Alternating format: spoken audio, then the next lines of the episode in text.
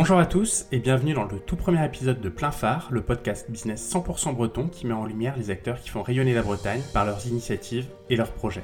Pour ce premier épisode, nous sommes allés à la rencontre de Jean Coinon, dirigeant de l'agence marketing AOC à Brest. L'entretien a été enregistré fin octobre, avant le second confinement, dans le respect des mesures sanitaires en vigueur. Jean est un entrepreneur particulièrement présent dans le paysage économique finistérien, entre AOC, Produits en Bretagne et la Brest Marketing Academy. C'est également une des références bretonnes du social selling. Mais on en a assez dit, place à l'entretien et bonne écoute.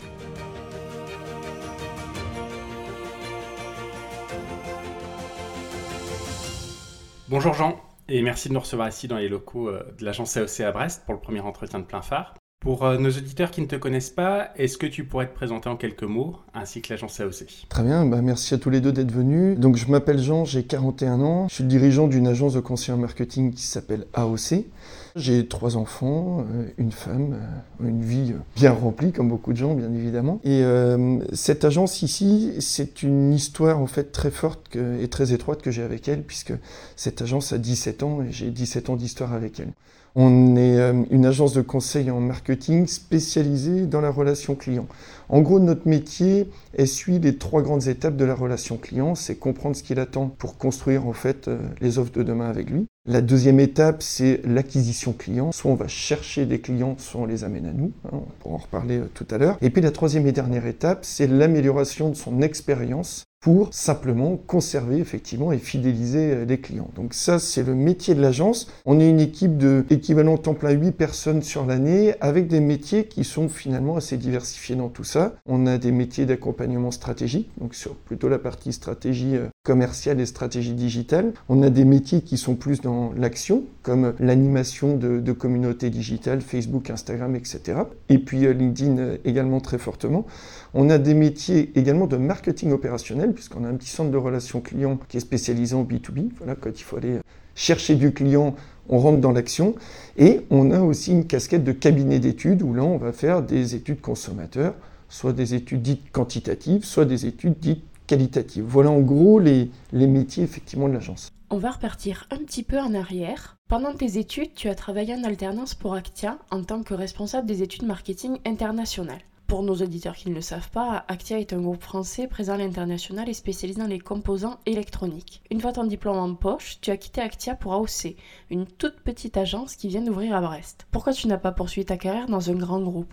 Ouais, alors ça m'est venu très très tôt en fait euh, cette idée-là. Pourquoi j'avais pas envie de travailler dans un grand groupe? Euh, Certainement parce que j'avais une, vision euh, quand j'étais jeune, quand j'étais étudiant. Je suis quelqu'un d'assez iconoclaste, je suis quelqu'un d'assez autonome, de quelqu'un finalement d'assez indépendant. Je le suis toujours euh, aujourd'hui.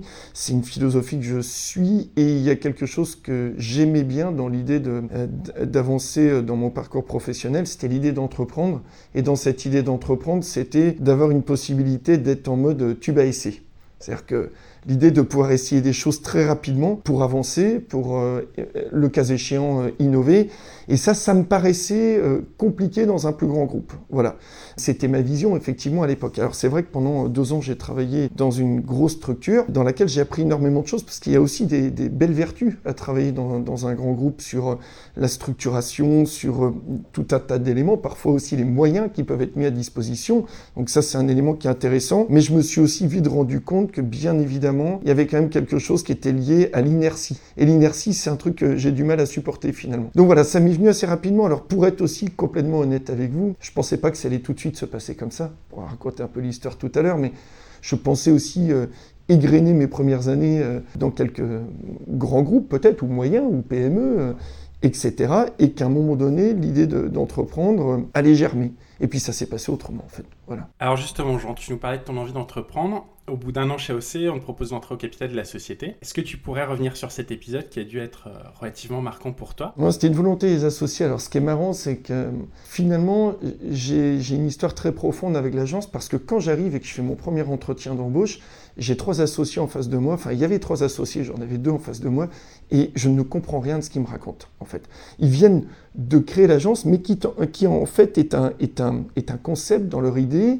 Ils rachètent un centre de relations clients et ils vont autour de ça créer une agence spécialisée dans la relation client. Mais le projet, il n'est pas encore excessivement net. Mais ça me plaît bien parce qu'à la limite, je suis jeune, moi je viens de sortir de l'école et je sens qu'il y a beaucoup de choses à faire. Alors je commence par une première mission qui dure six mois, et puis au fur et à mesure, ben, il y a une sorte d'espace vide en fait. Euh, la nature a horreur du vide. J'ai des associés qui sont des gens euh, euh, énormément de, de qualité, d'expérience, qui sont beaucoup plus âgés que moi, mais qui ont aussi leurs propres activités à côté. Et quand tu es dans une agence comme celle-ci, dans une petite entreprise, faut plutôt y être à 150% qu'à 50%. Donc il y avait besoin d'une sorte de, coordination, etc., qui s'est faite au fur et à mesure. Et donc, euh, possibilité de façonner effectivement cette agence, de, vraiment bien poser quelles étaient ses activités, ses développements, etc. Et je pense qu'au bout d'un an, euh, ce qui a germé dans leur tête, c'était un mode de fonctionnement assez ouvert en termes de management, c'était de se dire, bah, pour aussi fidéliser des collaborateurs. Certains collaborateurs, c'est l'idée de leur ouvrir le capital. C'était 5% effectivement à l'époque qu'ils m'offraient, c'était sympa. Euh, et euh, c'était aussi dans le cadre d'une vraie fidélisation et lié aussi à une vraie implication. Je trouvais que c'était assez intéressant. Et comment est-ce que tu as réagi quand les associés t'ont fait cette proposition? Comment j'ai réagi? C'est vrai que je m'en souviens presque comme si c'était hier finalement. Bah, plutôt de façon positive. Forcément, il y a un aspect très valorisant là-dedans. Tu, tu, sais aussi pourquoi ils le font, même si tu es jeune tu sais qu'il y a cet élément de, se dire, euh, quand tu rentres au capital, on te fidélise, quoi. Tu pars pas comme ça du jour au lendemain. Voilà, donc je, l'ai plutôt pris de façon très positive. Et puis après, c'est monté en fait progressivement. Aujourd'hui, tu es seul à la tête d'AOC. Euh, est-ce que tu pourrais nous retracer ton parcours de ton entrée comme salarié en 2004 Oui, bien sûr. Jusqu'à aujourd'hui?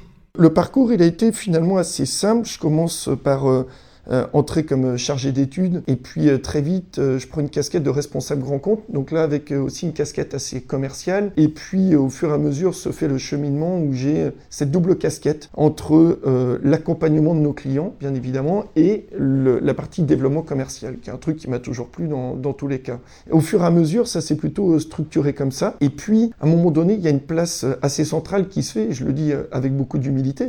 Je le disais tout à l'heure, simplement que la, la nature a horreur du vide. Je ne prends pas l'aspect gérance, qui pourrait être très sincère avec vous, m'allait très très bien. Mais par contre, sur la partie euh, euh, management global de l'entreprise, euh, coordination et développement client, bah là-dessus, j'ai vite fait d'avoir une place plus prépondérante. Et donc ça, c'est ce cheminement assez naturel qui se fait. Et puis la vie de l'entreprise fait qu'en 2008-2009, euh, on avait monté effectivement une filiale dans un domaine qui était l'événementiel. Euh, et, c'est une filiale sur laquelle c'est très compliqué l'événementiel en fait, dans, la réalité. C'est certainement une erreur stratégique euh, à cette époque-là. L'entreprise, effectivement, AOC se porte très bien, sa filiale se porte moins bien. Les deux sont liés juridiquement. Ça, c'est un peu embêtant. Donc, forcément, à un moment donné, l'une pouvait entraîner l'autre vers vers le fond du trou, en fait, très simplement, alors qu'il a aussi un magnifique potentiel derrière. Euh, mes deux associés se retirent, vendent euh, effectivement l'entreprise à une, autre entreprise, en fait, de, de Quimper. À ce moment-là, je n'ai pas forcément les moyens de racheter le, fonds de commerce, mais je souhaite accompagner cette euh, session et ce développement. Donc je deviens directeur opérationnel pendant 5 ans, puis au bout de 5 ans, on, on avait apuré de toute façon toute cette partie-là au départ, on a mis en place un plan stratégique qui fonctionne, et du coup, euh, la, gérante de l'époque me propose de reprendre euh, simplement euh, cette agence-là, sentant encore une fois avec beaucoup d'humilité que quelque part j'étais chez moi et que c'était mon bébé, tu vois. Donc voilà, donc je, la rachète intégralement, seul. Alors bien évidemment, quand je dis seul et qu'on est en couple, qu'on est marié, qu'on est en famille, ça se fait forcément avec sa femme. Mais on va dire, en termes de, capitaux, effectivement, aujourd'hui, je suis le seul associé. Voilà en gros le, le cheminement. Quand tu es devenu présidente d'AOC, Comment tu t'es adapté à ce rôle? Est-ce que ça a été un grand changement pour toi? Le changement, il n'était pas énorme parce que dans la réalité, depuis euh, très longtemps, je me suis investi comme si, euh, comme si c'était chez moi. Euh, donc, quand j'étais associé minoritaire, même, j'ai dû finir à un moment donné à une trentaine de pourcents départ avec les premiers associés. Quand j'étais directeur opérationnel, j'ai toujours fonctionné comme si c'était euh, aussi chez moi. Donc, je me suis toujours investi en fait de la même manière. Donc, finalement, quand les affaires étaient bonnes, je dormais plutôt bien. Quand les affaires étaient moins bonnes, je dormais plutôt bien aussi. Mais euh, forcément, voilà, j'ai jamais senti qu'un un statut de salarié me mettait plus à l'abri qu'un statut de dirigeant en fait. Et ça, c'est la réalité des choses. Donc, finalement euh, j'avais plus de légèreté parce qu'aujourd'hui je pouvais prendre toutes les décisions, aller plus vite qu'avant et les prendre en mon âme et conscience et, prendre les, et mesurer les risques sans avoir besoin de les soumettre à quelqu'un d'autre. Et pour moi ça, ça a été une super libération. Et est-ce que tu penses que cette implication résulte de ton état d'esprit ou est-ce que c'est euh, quelque chose que les associés de l'époque ont su détecter et, développer? Alors euh, certainement, bien évidemment, il faut euh, rendre aussi le fait que leur mode de management finalement très impliquant, très participatif, a contribué à ça, indéniablement. Ça, serait certainement faux de, dire l'inverse. Et puis il y a des éléments comme chacun qui sont innés, qui sont liés au caractère. Encore une fois, c'est compliqué de parler de soi. Encore une fois, je peux, je peux avoir cette qualité ou ce défaut-là, mais clairement, quand je m'investis dans quelque chose, je le fais jamais à moitié. Euh, ou alors je dis non, mais je le fais jamais à moitié. Et euh, finalement, euh, très vite, ils ont eu aussi l'occasion de me laisser cet espace-là. Voilà. ça aurait pu ne pas être le cas, et certainement que je serais parti à un moment donné. Donc c'est vraiment un équilibre des deux entre ce que j'ai euh, euh, souhaité, ou en tout cas ce qui est inné chez moi, et surtout ce qu'ils m'ont aussi proposé. Et ça, bien évidemment, euh, il faut que je le rende. Et aujourd'hui, est-ce que tu penses que c'est la même chose avec tes salariés actuels? Non, c'est différent. je pense que j'étais dans une posture qui était un tout petit peu différente. je pense que ce qui est important dans une équipe, c'est d'avoir un équilibre de, de beaucoup de choses. Si tout le monde dans une équipe, absolument tout le monde, 100%, a des velléités, euh, euh, comment dire, à un moment donné, de, de euh, je sais pas moi, de devenir entrepreneur ou intrapreneur ou de devenir dirigeant, etc. Ça peut pas fonctionner. Je crois que c'est typiquement comme dans une équipe de sport collectif, il faut des gens en défense, des gens devant, il faut des gens qui distribuent le ballon au milieu, etc. Et ça, je pense que c'est une vraie force. Je connais aucune entreprise qui peut fonctionner qu'avec des gens qui assument leur mission dans leur périmètre et d'autres qui veulent tous effectivement euh, demain euh, prendre leur envol euh, en toute, en toute liberté. Et ça, je pense que c'est un élément qui est important. Donc, pour répondre à ta question, non, mais je pense que c'est sain aussi. Donc, tu as forcément un équilibre, de, un équilibre de, de tout ça dedans. Et puis, il y a peut-être des gens qui nous quitteront un jour pour eux-mêmes être entrepreneurs ou qui peut-être un jour j'en sais rien, souhaiteront rentrer au capital de l'entreprise. Voilà, c'est toute la surprise de la vie. Alors, on parlait de l'écoute des salariés, mais chez AOC, c'est l'écoute des clients qui est au cœur de vos prestations. Euh, pourquoi est-ce que tu penses que les questionnaires, les sondages, les tables rondes consommateurs euh, sont aussi importantes pour le développement d'une entreprise Et euh, qu'est-ce que ça dit de, de cette entreprise? Pour moi, déjà, c'est absolument nécessaire et de toute façon, c'est même logique. je pense qu'il n'y a même pas d'argument à, à, devoir établir, échafauder là-dessus. C'est essentiel. Et je pense de toute façon que ces dernières années, les entreprises ont compris qu'on ne pouvait pas construire demain sans impliquer ceux qui sont les principaux intéressés, c'est-à-dire nos clients, et les clients de nos clients, bien évidemment. Ça, c'est le premier élément de deux, puisqu'on est dans un contexte, dans une conjoncture qui bouscule tout le monde, euh, qu'est le Covid. On se rend compte aussi que nous, on a une explosion de la demande euh, de nos clients pour écouter leurs clients. Ça, c'est quand même un, élément aussi qui est assez essentiel aussi à prendre en compte, c'est-à-dire que c'est un peu structurel depuis des années et c'est très conjoncturel depuis quelques mois. Donc euh, ça, c'est aussi un indicateur que l'on a. Pourquoi? Parce qu'il y a plusieurs choses. premier élément, c'est aussi important de solidifier, de consolider sa base client. Deuxième élément qui est ultra important, c'est qu'on sait que l'effet de recommandation aujourd'hui, il est extrêmement prégnant. Donc, euh, plus que la fidélisation, on doit être dans la recommandation qui est un acte militant du client. Donc, non seulement il doit être euh, content, fidèle et donc satisfait, mais en plus il doit avoir une expérience qui lui permette de devenir ce qu'on appelle promoteur. Sans ça, euh, c'est compliqué de toute façon d'avoir cette expérience optimum, c'est-à-dire sans essayer de comprendre là où elle est bonne, là où elle est améliorable. Et le deuxième élément, c'est quand on va construire les offres de demain, les produits de demain, les solutions de demain, ça me paraît un non-sens de ne pas impliquer celui qui va en être bénéficiaire demain, c'est-à-dire le client. Voilà, donc pour tous ces éléments-là, je pense surtout qu'il y a eu un retard pendant, pendant plusieurs années des entreprises. Tu parlais d'impliquer le client. Parmi vos prestations, on retrouve les enquêtes mystères. Est-ce que tu peux nous expliquer comment ça fonctionne?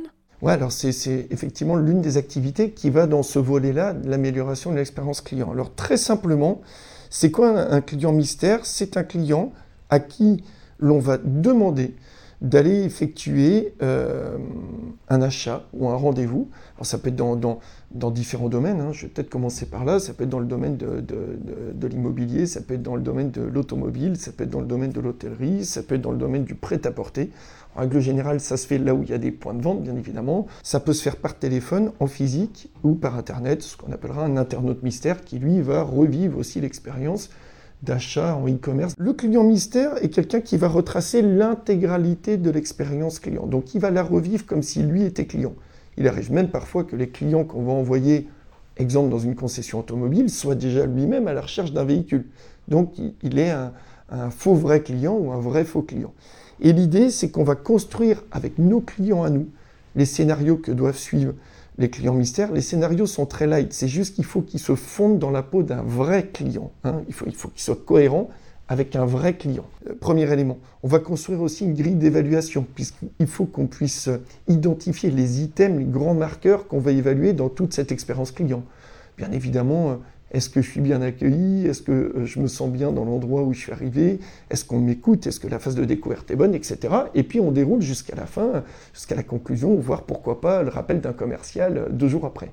donc on refait toute cette expérience-là. Donc ça, c'est un gros intérêt pour l'entreprise d'identifier là où sont ses points forts dans l'expérience et là où sont ses axes d'amélioration. Est-ce que tu peux nous expliquer comment se déroule le recrutement des clients mystères? C'est finalement important qu'il soit cohérent avec les vrais profils des consommateurs de nos clients. Donc on identifie en fait un certain nombre de profils, presque des personnages, on va pas tout à fait jusque-là quand même. Si on envoie un client euh, tester une marque premium, il faut fondamentalement que le client qu'on envoie soit lui-même aussi potentiellement euh, un vrai client demain.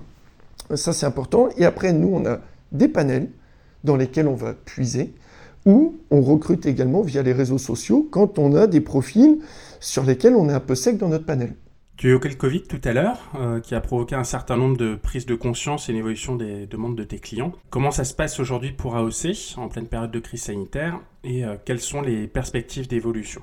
Bah, disons qu'il y a eu euh, plusieurs étapes. Il y a la première étape qui est un gros coup de masse aux alentours du 16, du 16 mars dernier, bien évidemment. On a un certain nombre de nos activités, vous l'avez compris, qui sont directement liées au fait que nos clients puissent travailler. S'ils ne travaillent pas, on a du mal à travailler pour eux dans nos activités. Et le deuxième élément, donc vous l'avez compris, on a aussi une activité d'étude.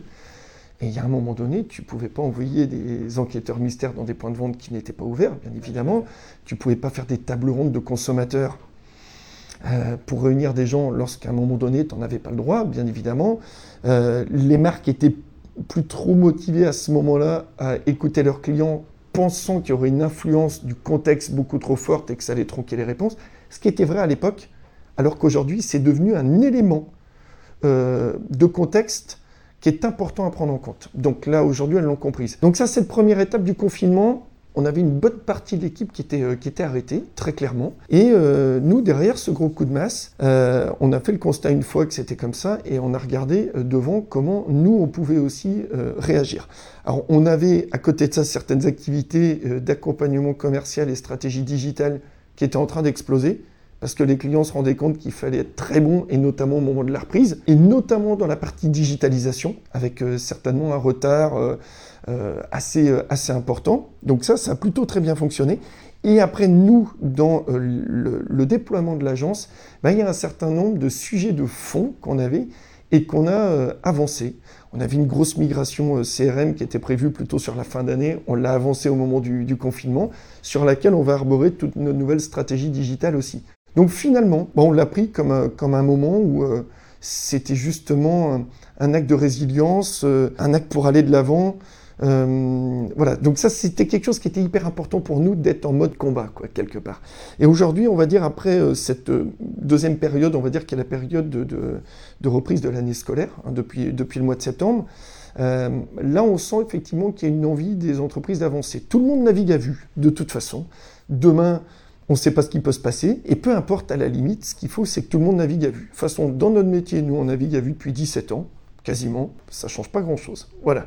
Donc les perspectives pour l'instant sont plutôt bonnes, moins mauvaises a priori sur euh, différents marchés que euh, ce qu'on nous a laissé euh, entrevoir. Donc encore une fois, comme c'est compliqué d'avoir un raisonnement même à moyen terme, de toute façon aujourd'hui, il faut prendre les choses telles qu'elles sont aussi au jour le jour, sur des marchés qui se portent pas trop mal, d'autres qui sont un petit peu plus complexes certainement, mais nous on avait aborder une, une diversification de nos euh, marchés clients il y a déjà deux ans de ça, qui n'avait donc strictement rien à voir avec la prévention euh, d'une période Covid. Et je pense que ça avait été euh, de bon augure parce que ça nous évitait de mettre tous les œufs dans le même panier. Et vous savez, économiquement, il y a toujours, de toute façon, Covid ou pas, des domaines d'activité qui se portent bien, d'autres qui se portent moins bien. Il y a quelques années, c'était l'agricole qui n'allait pas très bien. Aujourd'hui, l'agricole se porte plutôt bien, effet inverse.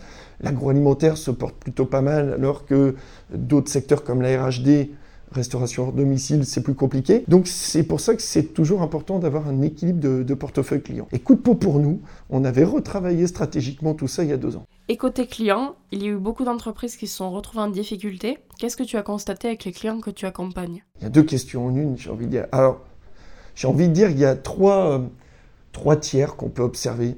Il y a des clients plutôt de taille, euh, structure à taille humaine, euh, donc la TPE, PME, qui sont sur des marchés, on va dire déjà porteurs, et sur lesquels ils sont loin d'avoir consommé le potentiel. Ces entreprises-là vont bien.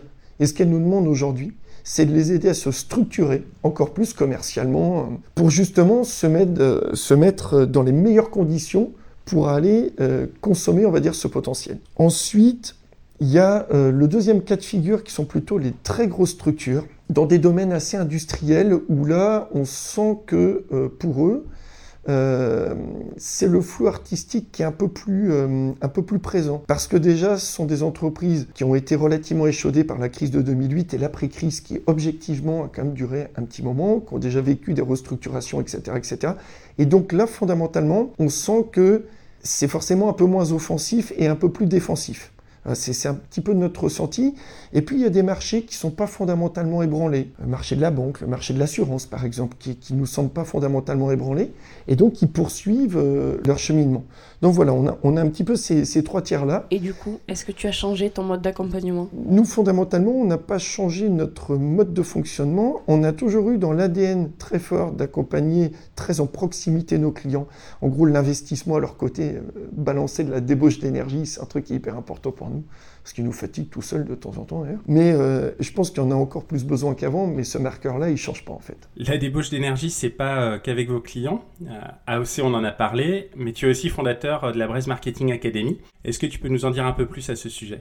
Alors restons humbles, déjà je suis que co-fondateur, puisque nous étions cinq personnes au, comité de pilotage dans, cette fondation-là. Écoute, c'est une initiative, c'est une émanation en fait de, de Produits en Bretagne à l'origine en deux mots, c'est une discussion un jour euh, qui, euh, qui, se fait entre Nathalie Lavirotte, qui est également cofondatrice de la Brise Marketing Academy, qui est une marketeuse bretonne, mais qui à l'origine n'était pas en Bretagne, en tout cas, qui, d'ailleurs n'est pas d'origine bretonne, qui l'est aujourd'hui euh, par adoption. Quand elle est arrivée ici, elle s'est rendue compte que c'était pas si simple de se retrouver dans un écosystème marketing et communication et de trouver ses marques, de pouvoir partager, de pouvoir réseauter dans le sens de l'apprentissage. Tu vois, on parle d'académie, je vais y revenir tout à l'heure. Et c'est une discussion qu'elle a pu avoir avec Loïc Enaf, président de Produits en Bretagne. Et à un moment donné, ils se sont dit qu'il y avait quelque chose à faire. Il y a ce groupe de travail qui a été créé. AOC a fait une étude pour essayer de capter les attentes des gens du marketing et de la communication en Bretagne. Là, pour, le moment, c'était autour des membres de, Produits en Bretagne. Et puis, on est sorti euh, effectivement le, concept de la Braise Marketing Academy. C'est quoi la Braise Marketing Academy? En deux mots, c'est un réseau qui est un réseau de partage et d'apprentissage dédié aux marketeurs et aux gens de communication, là-dedans vous avez bien compris au sens large avec le digital, mais vraiment dédié à ces métiers-là pour pouvoir, un, ben, venir effectivement euh, s'entraider les uns les autres, et venir aussi apprendre, soit des moments de rendez-vous qui sont des moments à dimension locale, Finistère, Côte d'Armor, l'île-et-Vilaine, le Morbihan et euh, la Loire-Atlantique, soit dans, une dimension régionale, on vient juste de faire une, grosse conférence régionale sur le marketing d'influence, voilà, donc il y a à peu près trois conférences régionales par an et il y a trois à quatre rencontres d'ordinaire, on va dire. Hein. Actuellement, le contexte est un peu différent en local dans, chaque département pour que les gens puissent venir euh, partager et échanger. Donc c'est vraiment un réseau, mais qui est un réseau d'apprentissage et qui est un réseau d'échange avec une cible qui est très précisément définie. C'est pour le marketing, la communication et le digital. Qu'est-ce qu'il y a comme différence avec d'autres réseaux comme euh, le BNI par exemple? Ah, Il y a des différences qui sont énormes. Bon, par exemple, si on parle du BNI, c'est un réseau d'affaires. Euh, là, on est dans un réseau d'échange, de formation, d'apprentissage, qui d'abord est très ciblé, c'est ce que je venais d'expliquer juste avant, qui a en plus pour vocation, un, de travailler sur des sujets qui sont demandés et remontés euh, par l'ensemble des membres, en plus, c'est un réseau qui est gratuit aujourd'hui. Euh, on compte euh, plus, j'ai plus tous les chiffres en tête, mais plus d'un millier de membres euh, sur l'ensemble du, territoire breton. Donc c'est assez spectaculaire. Et c'est vrai que c'est vraiment un réseau qui est très dédié avec un positionnement qui est excessivement clair. Donc soit, ce que je disais, on remonte des attentes en fait des membres qui nous sollicitent sur un certain nombre de sujets, soit on essaye de leur apporter un coup d'œil, un coup en avance sur des sujets pas très éculés, sur des sujets qui vont peut-être les éveiller. Euh, le premier, on l'a fait sur, sur le marketing sonore avec euh, une des pointures mondiales qui est Michael Boumandil, euh, qui, qui, notamment son agence a travaillé sur le jingle SNCF, Michelin, etc., etc. Personne nous aurait demandé le marketing sonore. Donc on a aussi cette envie d'être dans la projection et dans l'ouverture d'esprit. Mais encore une fois, c'est un réseau, c'est certainement le premier réseau en France dédié au marketing et à la communication, mais vraiment aussi avec ce phénomène de je viens apporter des choses et je viens retirer des choses. Voilà, c'est bien la Braze Marketing Academy et comme ça porte bien son nom, on est vraiment là pour apprendre des choses et y apporter aussi des choses. Et aujourd'hui, vous continuez à accueillir de nouveaux membres ou est-ce que vous êtes arrivé à, un point d'équilibre? Non, non, il n'y a aucun problème de, ce côté-là. Alors, on, invite euh, tous les gens, tous les Bretons, parce que c'est sur le territoire breton que ça se passe. Hein. Ce n'est pas une question d'être euh, entièrement euh, encarcané en, Bretagne. Par contre, c'est ouvert euh, aux, non-membres de Produits en Bretagne. C'est une initiative de Produits en Bretagne, mais qui est ouverte à tous les gens de marketing et de communication de Bretagne. Voilà, la seule chose qu'on leur demande, c'est d'avoir au moins une casquette marketing et com, parce qu'un dirigeant d'entreprise peut très bien avoir cette casquette-là, hein, c'est pas un problème. Mais quelqu'un qui serait absolument pas du métier, finalement, aurait du mal peut-être à apporter également, puisque vous l'avez bien compris, c'est un partage hein, qui va véritablement dans les deux sens. Et de toute façon, le réseau continue de croître et plus on avance, plus euh, il continue effectivement de croître. Et on sent qu'il y a une grosse demande aussi. Donc, euh. tu parlais de produits en Bretagne à travers la Braze Marketing Academy. Pour celles et ceux qui ne sont pas familiers de ce label, est-ce que tu peux nous le présenter rapidement? Alors c'est marrant, tu as dit euh, quelque chose qui est intéressant, tu as dit label, parce que c'est vrai que finalement, Produit en Bretagne, ce sont deux choses. C'est un label, hein, c'est une marque, un repère consommateur que vous retrouvez effectivement sur des produits, sur, euh, sur du pâté, euh, sur, sur des saucisses, sur des galettes, sur tout un tas d'autres boissons que je ne citerai pas, mais dont vous avez compris qu'elles faisaient partie des petits plaisirs du quotidien. Voilà, donc on le retrouve sur tout un tas de produits, et à ce moment-là, c'est un repère pour le consommateur. Et ce repère-là fait dire au consommateur, un, bien évidemment, que ce produit est fabriqué et transformé de façon substantielle avec un savoir-faire breton, ça c'est un élément essentiel, et que quand il l'achète, il a aussi un acte de soutien à l'emploi breton. Voilà. Donc c'est un repère pour lui pour pouvoir euh, peut-être privilégier effectivement dans son mode de consommation et dans ses achats ces produits-là, et qui a une corrélation directe avec euh, un impact économique positif sur les entreprises, et donc in fine, puisque c'est le cheval de bataille de Produits en Bretagne depuis sa fondation, qui est la défense et la, la création de l'emploi et la défense de l'emploi. Ça, c'est le premier élément, c'est le point de vue du consommateur final. Il y a un deuxième point de vue qui est, moins connu aujourd'hui. Il y a plus de 400 membres dans Produits en Bretagne et euh, statistiquement euh, et numériquement, plus de la moitié sont du collège euh, service, globalement. Je ne veux pas dire de bêtises, mais c'est quelque chose comme ça. donc des entreprises qui n'ont pas forcément des produits ou des services à destination du consommateur final. Et donc, à ce titre-là, Produits en Bretagne, c'est aussi un réseau en fait d'entreprises qui vont euh, fonctionner dans un intérêt commun, soit parce qu'elles vont aussi apprendre les unes des autres, soit parce qu'elles vont euh, créer euh, ensemble effectivement des, projets, participer à des commissions hautes pour défendre le territoire, mais aussi ben, pour interagir et toujours dans un intérêt très fort qui est la défense bien évidemment, de, l'emploi local. Donc c'est aussi une marque, euh, c'est aussi un réseau et c'est aussi un repère effectivement pour une entreprise de peut-être regarder autour d'elle un certain nombre d'autres entreprises avec lesquelles elle peut collaborer en tant que fournisseur, en tant que client, en tant que partenaire. Et dans cette période de crise qu'on traverse actuellement et où en plus viennent s'agréger des visions consommateurs de consommer local, de circuit court, euh, etc. Est-ce que le fait d'être adhérent à Produits en Bretagne a bénéficié à, à ses membres pour traverser cette période un petit peu compliquée? Alors déjà, euh, c'est vrai que je, ne crois pas, on ne croit pas ici à l'effet d'opportunisme en fait. C'est vrai qu'aujourd'hui, on voit des communications d'opportunisme partout en France en disant ben, non, en fait, il faut consommer local, il faut consommer français ou Il me semble que ça ne doit pas dater d'hier, hein, cette affaire-là. C'est vrai que Produit en Bretagne a été excessivement précurseur hein, au début des années 90 sur ce sujet-là. Donc c'est vrai que c'est un réseau, un label qui n'est pas un réseau ni un label opportuniste, qui est un vrai réseau de conviction. Ça, c'est un élément qui est important. En fait, ils ont créé le consommer local euh, bien avant tout le monde. Deuxième élément, nous, par exemple, à l'agence, on est membre depuis 10 ans et membre très actif, très impliqué. Donc ça fait 10 ans qu'on est convaincu tout en étant ouvert sur l'extérieur. On a, des clients partout en France, hein, attention, hein. il n'y a pas que la Bretagne dans la vie non plus, mais on est convaincu que d'abord, si on trouve des compétences en local, alors ça vaut le coup, bien évidemment, à compétences équivalentes, à positionnement équivalent, d'abord aussi de les faire travailler parce que ce sont aussi euh, nos clients de demain, potentiellement, ce sont les emplois de demain, les emplois de nos enfants de demain. Donc on a toujours été convaincus de ça. Et je pense que justement une entreprise qui est membre de Produits en Bretagne aujourd'hui, comme elle est dans un réseau avec une marque qui n'est pas une marque opportuniste et qui en plus a été une marque très innovante, sur ce sujet-là. Beaucoup de marques territoriales et de labels euh, de terroir, euh, finalement, se sont pas mal inspirés de produits en Bretagne. Bah, ça montre aussi à ces entreprises-là qu'elles étaient intégrées dans, un réseau qui était finalement assez visionnaire. Et oui, je pense qu'aujourd'hui, fondamentalement, ces repères-là ne peuvent aller que dans le bon sens, puisqu'il y a une sorte, une sorte de réveil collectif en se disant, mais finalement, consommer local, c'est pas si mal. Voilà. Et c'est vrai aussi, assez bêtement, qu'on est sur un territoire, la Bretagne, qui est parfois un peu laissé pour compte, euh, à Paris ou autre, je ne rentre pas dans des considérations politiques, mais donc c'est aussi un moyen de s'entraider aussi euh, les uns les autres sur le territoire, sur ce territoire à cinq départements. Donc je pense que ça n'a que des vertus, et surtout en ce moment. Et être membre de Produits en Bretagne, qu'est-ce que ça représente pour AOC Qu'est-ce que ça vous apporte au quotidien? Et à contrario, qu'est-ce que euh, vous, agence AOC, vous apportez au réseau Produits en Bretagne?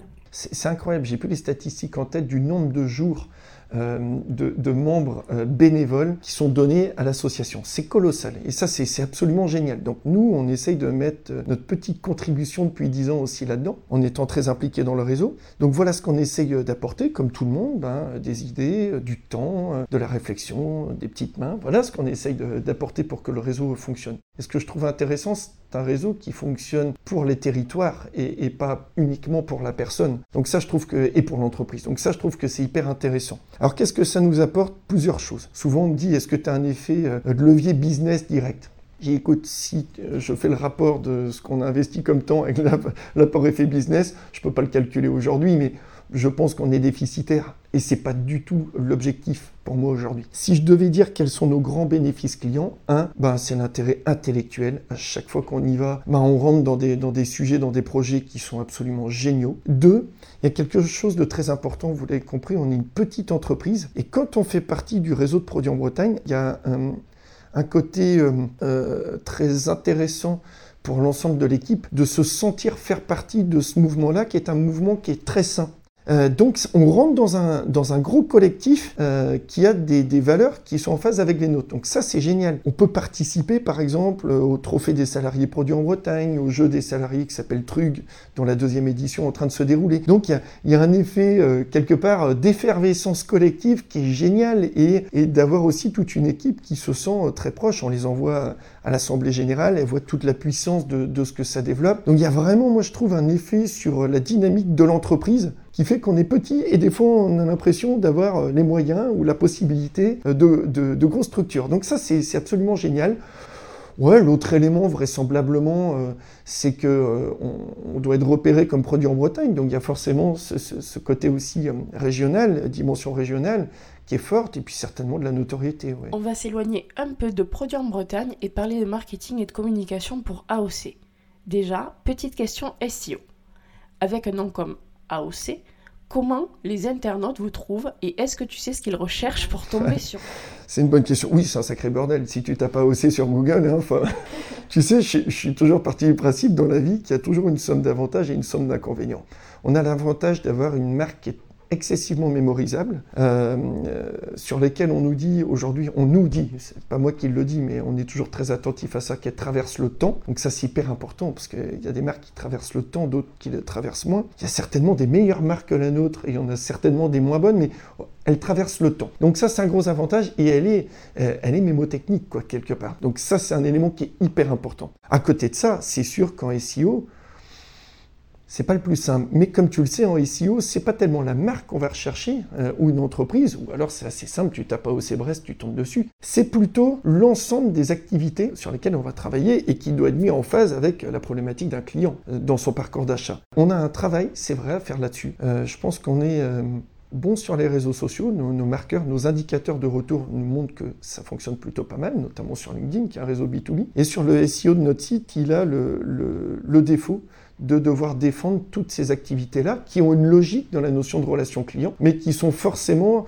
euh, pas toutes convergentes et en termes de mots-clés et en termes de recherche. Donc on, justement, quand je vous disais tout à l'heure qu'on avait largement avancé un de nos gros projets qui était la restructuration de notre stratégie digitale avec au milieu de ça un outil CRM, ben on est en train de travailler là-dessus. On a une assistante marketing qui nous rejoint d'ici un mois pour euh, mettre en place toute la stratégie qu'on a réfléchi avec, euh, avec Gwen, qui est ma femme et ma chargée de marketing digital également. Donc on a réfléchi en fait à tout ça et maintenant on va mettre tout ça en musique. Et notamment euh, le fait de, de, fragmenter, de travailler par exemple sur la landing page, la page d'atterrissage pour ceux qui ne connaissent pas trop, qui nous permettrait justement d'être beaucoup plus précis sur certains métiers et beaucoup plus focus aussi. Voilà. Donc on a encore un travail à faire là-dessus pour être euh, très clair. On parlait de SEO, de landing page, de réseaux sociaux. Euh, on pourrait ajouter à la liste le SIA, la vidéo, etc.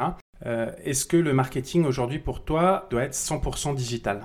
Alors je vais, te dire une chose dans tout ce que je fais. Euh, je ne peux parler que de moi, mais bien évidemment, euh, vous me posez la question.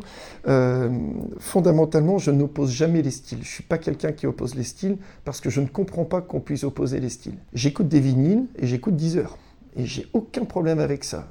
on me dit, mais d'accord, mais à quel moment t'écoutes quoi? Ben Justement, ça dépend du moment, ça dépend du temps que j'ai en face de moi, ça dépend de l'expérience que j'ai envie de vivre. Et bien avec le marketing, c'est scrupuleusement de la même manière. On va toujours devoir adapter le canal, le support et les messages en fonction de ce qu'on appelait tout à l'heure les personnes, c'est-à-dire des cibles, des typologies de clients, de consommateurs qu'on veut vouloir toucher. Je sais qu'il y a des agences tout digitales qui vont croire qu'au digital, il y a peut-être des centres de relations clients qui vont penser qu'il n'y a que le, marketing téléphonique dans la vie. Nous, on pense que ça dépend du moment, ça dépend des clients, ça dépend du message, et que l'omnicanalité, c'est un élément qui est absolument essentiel. Parce que nos clients, ils ont deux yeux, deux oreilles, euh, en principe, ils ont aussi une bouche et un nez, en principe. Et donc, il faut qu'on puisse toucher à ces sens-là euh, de façon très différente. Et donc, à partir de ce moment-là, mettre tous ces œufs dans le même panier, ça n'aurait pas de sens. Va essayer de toucher une population de petits artisans demain en passant uniquement par LinkedIn. Il y en a mais tu n'auras pas la grande masse. Là, tu vas te prendre les pieds dans le tapis. À côté de ça, euh, va essayer de toucher euh, un start-upper euh, en phase de, croissance exponentielle avec uniquement du marketing téléphonique, tu auras aussi énormément de mal. Donc tout ça, c'est juste un jeu de, de réflexion, et c'est toujours pour ça qu'on s'est dit que nous, on ne veut pas être une agence généraliste, puisqu'après on segmente bien les spécialités chez nous. On veut être une agence à guichet unique avec différentes spécialités qui viennent se coordonner les unes avec les autres. Et puis après, il y a des trucs qu'on ne sait pas faire. Et quand on ne sait pas faire, on passe par des partenaires qui, eux, savent faire. Parce que c'est important que chacun euh, soit bon dans son élément, mais surtout, c'est important que tout cet écosystème-là se parle bien. Pour toi, Jean, qu'est-ce qui est le plus important pour avoir une bonne stratégie marketing? Les fondations? Alors les fondations, tu vois, j'en travaille énormément en ce moment et c'est très très clair. Si tu pars pas de ta mission de l'entreprise, si tu ne te projettes pas sur euh, l'ambition du ou des dirigeants ou de la dirigeante et des dirigeantes, et les ambitions, alors derrière tu échafaudes un plan d'action qui en fait ne découle de rien. Parce que demain dans une entreprise, tu changes de dirigeant euh, dans la même entreprise, tu changes fondamentalement d'ambition, de vision, de philosophie. Parce que c'est intuitu personné. À l'époque, j'ai fait partie du CJD, il y avait un truc très bien qui disait euh, Dans cinq ans, je rêve que. Ben, si on commençait tous euh, par écrire cette vision-là et relier à l'ambition, on verrait bien que c'est très intuitu personné. Donc, quelqu'un qui euh, aujourd'hui essaye d'échafauder un, plan marketing sans avoir une vision claire de là où ceux euh, qui sont censés embarquer euh, la boutique, bah, s'ils sont pas très clairs, si c'est le brouillard, etc., tu peux pas échafauder un plan d'action. J'ai eu la chance un jour d'être formé par des forces spéciales qui sont à, Lorient, là, vous savez, dans, dans la base sous-marine, et qui disaient, eux, ils posent quand ça vient même du président de la République ou d'un supérieur hiérarchique, avant d'échafauder un plan d'action très précis, il résume en une phrase quel est l'objectif. Si un seul mot change, un seul mot dans la phrase de l'objectif, il faut tout le plan d'action à plat et recommence à zéro. Donc on voit bien qu'il faut que euh, la vision, euh, la mission, la vision, l'ambition soient claires, que ça soit ensuite décliné en objectifs stratégiques et je vous l'ai dit tout à l'heure, les personnages de qui on vise sont importants, et après on échafaude le plan de bataille. Mais on ne peut pas le faire sans ça. J'y crois pas du tout. Jean, on voit émerger en ce moment des nouveaux réseaux sociaux type euh, TikTok. Euh, est-ce que tu pourrais nous donner ton avis euh, dessus? Non pas titre personnel, mais plutôt d'un point de vue business. bon, là, il faut faire un monde honorable. On ne peut pas connaître l'intégralité des réseaux sociaux. Pour être honnête, aujourd'hui, je connais très peu TikTok. Je le suis, comme beaucoup de gens, pour essayer de voir quelles peuvent être les interactions. Alors, mon premier contact avec TikTok, c'est ma fille de, de, 9 ans qui m'a montré des trucs dessus. J'ai clair avec vous, ça m'a pas méga enthousiasmé. Et puis, euh, mais parce que ça touche pas, en fait, euh, des gens de mon âge. Je suis jeune, mais ça touche des gens encore plus jeunes que moi.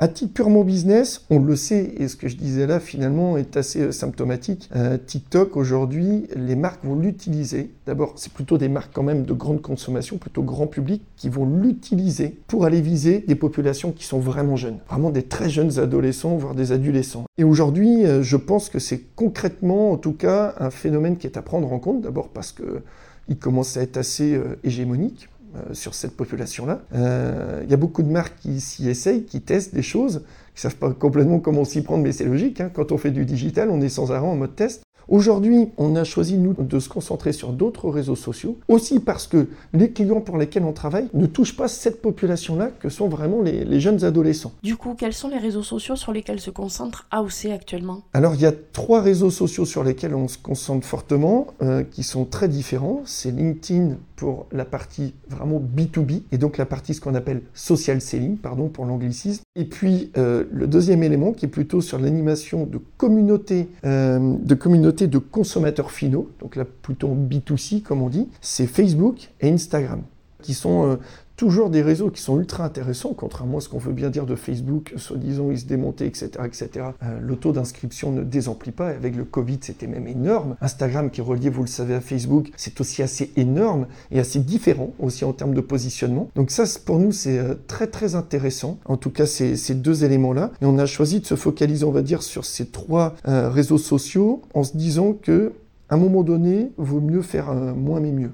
Je ne pense pas qu'on puisse être très bon partout. Ou alors, à un moment donné, bien évidemment, demain, par euh, euh, orientation stratégique, sentir que, par exemple, sur TikTok, il y a un truc à faire et que ça rentre dans l'égide de ce qu'on peut proposer à nos clients. Et auquel cas, à ce moment-là, on crée un développement. Notre métier, c'est de la RD sans arrêt. Sans arrêt. Il y a des métiers social selling, on n'en parlait pas il y a 5 ans, 6 ans. Voilà, on l'a développé en 4 ans. Donc, euh, tout ça, c'est des éléments qui sont, qui sont assez importants. Et juste pour terminer, Facebook, on l'utilise aussi pour un autre élément, ce qu'on fait notamment pour nous et pour certains clients, qui n'a rien à voir avec euh, l'échange euh, avec leurs consommateurs, mais ce qui est la marque employeur. Voilà, c'est comment valoriser sa marque dans un objectif de recrutement demain. Ça, c'est euh, à mon sens aussi un très bon réseau social pour ça. Alors, tu parlais de social selling. Est-ce que tu peux en quelques mots redéfinir le concept pour ceux qui n'en sont pas forcément euh, Bien sûr, non, non. En plus, c'est un concept qui est assez, euh, qui, reste quand même en, fait assez émergent. C'est la manière d'utiliser euh, un réseau social, notamment LinkedIn, hein, pour, pour en parler, dans un objectif de développement de ses ventes. Donc ça devient effectivement aussi un canal de développement commercial, d'acquisition client. Mais euh, le social selling, il va s'appuyer sur un outil qui s'appelle LinkedIn, hein, on est d'accord, mais qui va passer par du contenu d'abord, le contenu est très fort dans l'équation du social selling et qui va passer ensuite par de la démarche commerciale, c'est-à-dire vraiment de mise en relation euh, individuel. Hein. Et derrière, ce qu'il faut comprendre, c'est que sur les réseaux sociaux, l'homme est plus fort que la marque. Donc, les collaborateurs et les collaboratrices doivent participer euh, à la viralité, à la diffusion euh, de ces messages-là. On appelle ça, alors ça, commence à, faire beaucoup d'anglicisme, mais de l'employé advocacy, c'est comment les salariés deviennent messagers, comment eux aussi recommandent leur entreprise, comment eux diffusent en fait le message euh, à tout le monde pour égrener finalement euh, cette notoriété, cette diffusion un peu partout. Donc forcément, il y a une réflexion sur le contenu. Et souvent, il est très mal fait parce que les gens vont commencer par vouloir se mettre en, relation euh, directement sans avoir apporté un service, un contenu, sans avoir fait réfléchir leur audimat sur l'avancement de leur parcours client en fait. Je vois trop d'entreprises aujourd'hui qui ont peur d'y aller et c'est dommage parce qu'aujourd'hui, notamment, euh, Covid est là, il y a moins de relations commerciales en face à face, physiques, et donc forcément les réseaux sociaux sont aussi un attribut qui est hyper euh, intéressant. Est-ce que tu penses que les cordonniers sont les plus mal chaussés? Autrement dit, est-ce que votre stratégie de communication et de marketing prend autant de place dans l'emploi du temps d'AOC que les stratégies clients? Alors je vais te répondre en tout temps. Je pense que ça peut arriver que les cordonniers soient les plus mal chaussés, mais je ne crois pas, je ne crois plus du tout à ça. Je le dis avec d'autant plus d'humilité que de temps en temps, on peut avoir nous aussi ce petit côté cordonnier. Mais je crois que c'est pas viable euh, à l'avenir. Je vais, t'expliquer euh, très simplement pourquoi.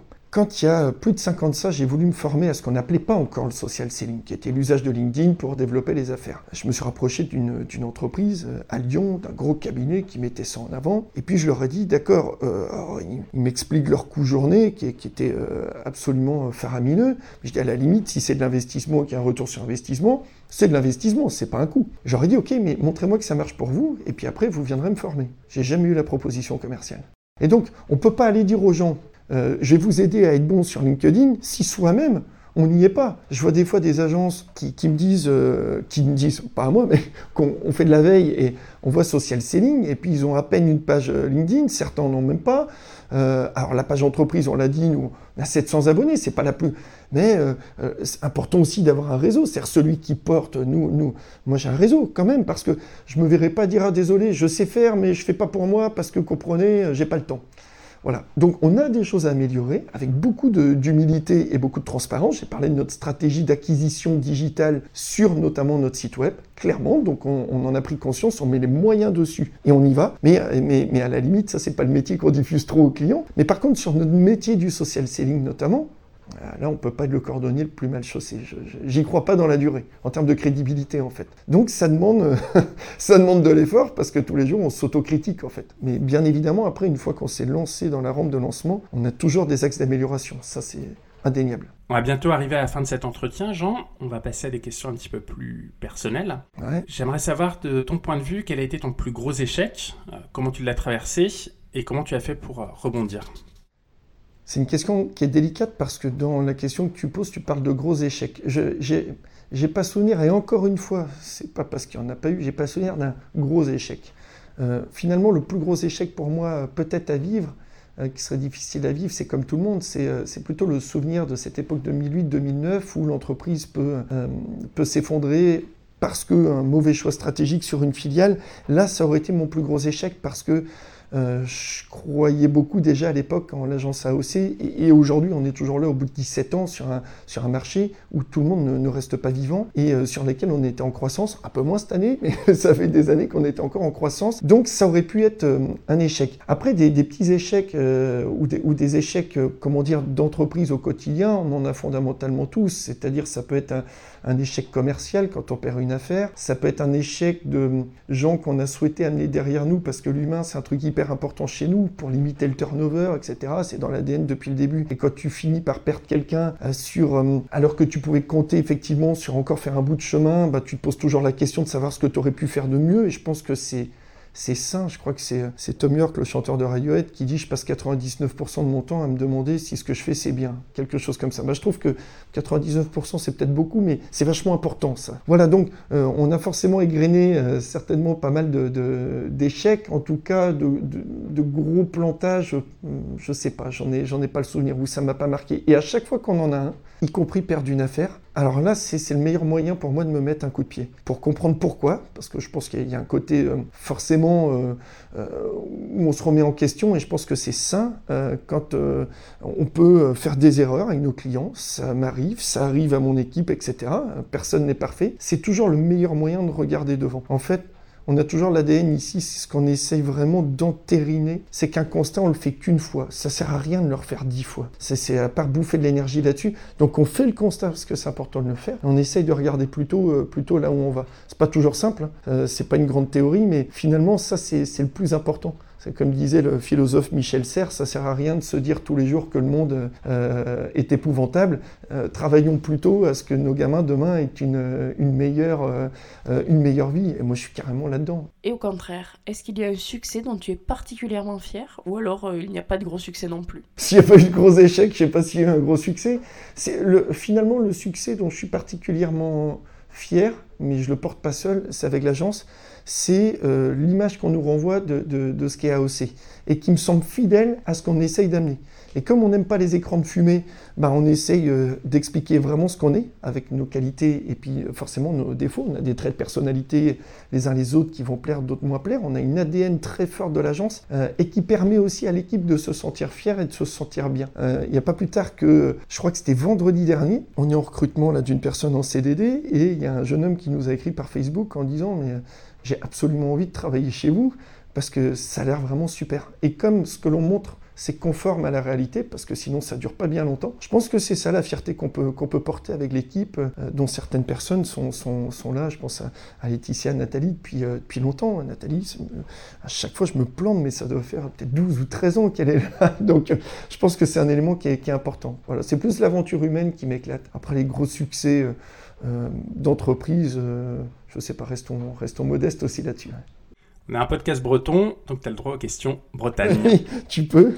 Question toute simple, quel est ton endroit préféré en Bretagne? À mon endroit préféré en Bretagne, euh, c'est l'endroit où je vis, c'est à Plogarno, c'est l'endroit où, euh, j'ai pas grandi, mais j'y ai fait toutes, toutes mes vacances. Donc finalement, euh, mes, vacances, euh, quand j'étais quand j'étais petit, mes grandes vacances. Et donc fondamentalement, bah, on, a toujours une certaine forme d'appréciation, parce que c'était les meilleurs moments qu'on vivait quand, quand, on était enfant. C'est un endroit magnifique qui est, qui est, hyper ouvert. Donc ça, c'est un endroit que j'adore absolument. Et puis un autre lieu que j'adore absolument et qui n'a rien à voir, qui est un lieu beaucoup plus confiné, que je fréquente beaucoup moins en ce moment, qui est, le Vauban à Brest, qui est une salle de concert absolument exceptionnelle, dans tous les sens du terme d'ailleurs, exceptionnelle parce qu'on n'en trouve plus beaucoup des comme ça. Question un peu plus difficile peut-être. Qu'est-ce que c'est pour toi être breton? Non, elle n'est pas, difficile, elle est certainement très personnelle. Moi, ce que, je trouve être breton, c'est être justement ouvert et aimer aller voir partout et voyager. Euh, finalement, ce qu'on qu'on peut se dire parfois, c'est que en France, on manque peut-être un peu parfois d'ouverture sur le reste du monde pour se rendre compte de ce qui se passe ailleurs et parfois de ce qui se passe en moins bien, de la chance qu'on a aussi même si tout n'est pas parfait. On n'est pas dans le monde des bisounours, bien évidemment. Mais on a quand même des, grandes valeurs en France euh, et on a quand même une qualité de vie qui est quand même assez indéniable. Et je pense que le breton, à travers toute l'histoire, a souvent été voyageur. Il est, allé partout. Donc il a conscience de tout ça, de ce qui se fait peut-être de mieux ailleurs, euh, mais de ce qui se fait aussi de moins bien. D'avoir euh, fondamentalement cette ouverture d'esprit. La deuxième chose qui est fondamentale pour moi quand on est breton, c'est justement se parler vrai, c'est pas, pas d'écran de fumée. Ce qui peut paraître être austère un peu pour les gens qui viennent au départ de se dire, oula, ici c'est fermé, mais c'est fermé parce que c'est vrai aussi. C'est-à-dire qu'on est, on est vraiment dans la, dans la sincérité. Et pour moi, ça, c'est un élément qui est essentiel, la, sincérité. Le, parler vrai, euh, l'engagement, en fait. On parlait de produits en Bretagne tout à l'heure. Je pense que si Produits en Bretagne a réussi à être scalé, c'est parce qu'il y a un paquet de Bretons qui indéniablement se sont engagés. Donc, euh, je pense que c'est ça. Et puis, allez, disons-le bien, être breton, je ne sais pas si c'est être fier ou être chauvin, mais c'est peut-être quelque chose à mi-chemin entre les deux. Et si on est chauvin, c'est parce qu'on a certainement la chance de pouvoir l'être, en fait, au regard de, tout ça. Mais en tout cas, c'est euh, une région qui a l'habitude aussi euh, de se débrouiller par elle-même. Et donc, ça, crée aussi des gens euh, qui sont entrepreneurs, même dans leur quotidien, même dans l'associatif ou autre. Je ne parle pas uniquement à titre professionnel. Des gens qui entreprennent quelque chose. Qui attendent pas, euh, c'est aide-toi le ciel t'aidera. Et moi j'aime beaucoup ça en fait. Tu me fais une transition parfaite. Tu viens de dire que les Bretons sont des entrepreneurs dans l'âme. Euh, quelle est pour toi l'entreprise bretonne à suivre en ce moment? Quelle entreprise je pourrais conseiller de suivre en Bretagne? J'ai pas, pas fondamentalement d'idées qui me viennent parce que, euh, parce que finalement ces entreprises, elles sont protéiformes. Moi, sur les engagements et les valeurs, euh, je le dis tel que je le pense, et, avant de le connaître, j'aime bien une marque comme Enaf, parce qu'elle m'attire de la sympathie, et elle m'attire euh, euh, cette idée du voyage. Ah, il n'y a rien de révolutionnaire dans ces produits, bien évidemment. Euh, donc c'est plutôt, moi, le, bon sens euh, de la Bretagne. C'est le, partager, c'est le bon copain qui va bien, c'est celui qu'on peut amener partout euh, et qui nous sauve toujours la mise, même, même au milieu d'une soirée, on reçoit des copains qu'on n'avait pas prévus. Donc ça c'est une marque que j'aime bien en termes d'ADN et de philosophie. Il y a une entreprise que je connais très peu, mais dont, dont je trouve que son rayonnement international et son intelligence me semble assez intéressant, c'est Klaxoon. Voilà, je, je fais aucune originalité en disant ça, mais je prends ce contre-pied où là, on, était quelque part dans quelque part l'ultra-innovation et dans l'expérience client, qui est très intéressante en fait. Ils ont réussi à retourner ce qui était une problématique, c'est-à-dire quelque part la gestion euh, un peu pénible des, euh, des, réunions à outrance, en une expérience client beaucoup plus ludique. Et donc moi, étant, euh, trouve que ça, c'est hyper sympa. Voilà, mais je pense qu'on ne peut pas se résumer à tout ça. Il y a tout un écosystème d'entreprises aujourd'hui, en Bretagne et ailleurs, mais qui sont hyper intéressantes à suivre et pour, pour plein de raisons différentes. Merci beaucoup Jean de nous avoir reçus et d'avoir répondu à nos questions. Et si les auditeurs veulent te suivre ou suivre l'agence AOC, euh, où est-ce qu'ils peuvent vous retrouver? Bah euh, ici, dans nos locaux. après, euh, en ce moment, on peut pas recevoir tout le monde. Non, s'ils veulent nous suivre, on a notre site aoc-expérience au singulier.fr, aoc-expérience.fr. On a notre page LinkedIn aussi, c'est AOC Agence Orientée Client. Et puis voilà, on a notre Facebook aussi, où on est un peu parfois en mode vlog, c'est-à-dire où on dévoile aussi ce qu'il y a derrière, euh, derrière les murs en fait. Donc euh, pareil, ça doit être AOC, Agence Orientée Client également sur, euh, sur Facebook. C'est un peu les endroits où on peut interagir les uns avec les autres. Merci beaucoup Jean. Merci beaucoup à vous deux et puis longue vie au podcast.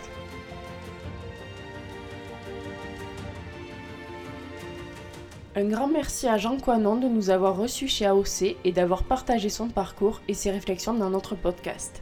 Si vous souhaitez continuer cet échange avec Jean, vous pouvez retrouver les liens du site et des réseaux sociaux d'AOC dans les notes du podcast. Merci à vous pour votre écoute. On se retrouve d'ici 15 jours pour un nouvel épisode. En attendant, retrouvez-nous sur nos réseaux sociaux, Instagram et LinkedIn, ou sur notre site pleinphare-podcast.fr. Et n'oubliez pas de nous laisser un avis sur votre plateforme d'écoute favorite si l'épisode vous a plu. A très bientôt